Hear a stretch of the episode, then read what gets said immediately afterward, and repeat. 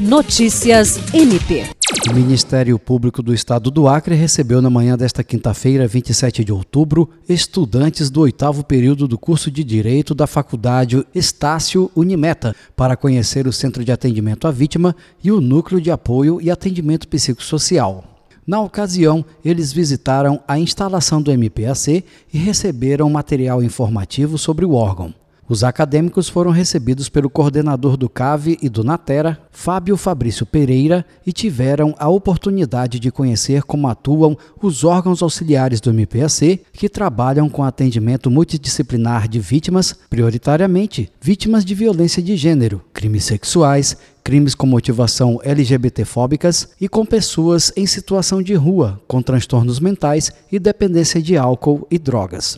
Fábio Fabrício destaca que essa agenda foi uma solicitação do curso de Direito da Faculdade Estácio Unimeta, que veio conhecer a experiência do CAV do Natera e que o trabalho desenvolvido pelos dois órgãos auxiliares é muito importante para a aproximação do Ministério Público com a academia.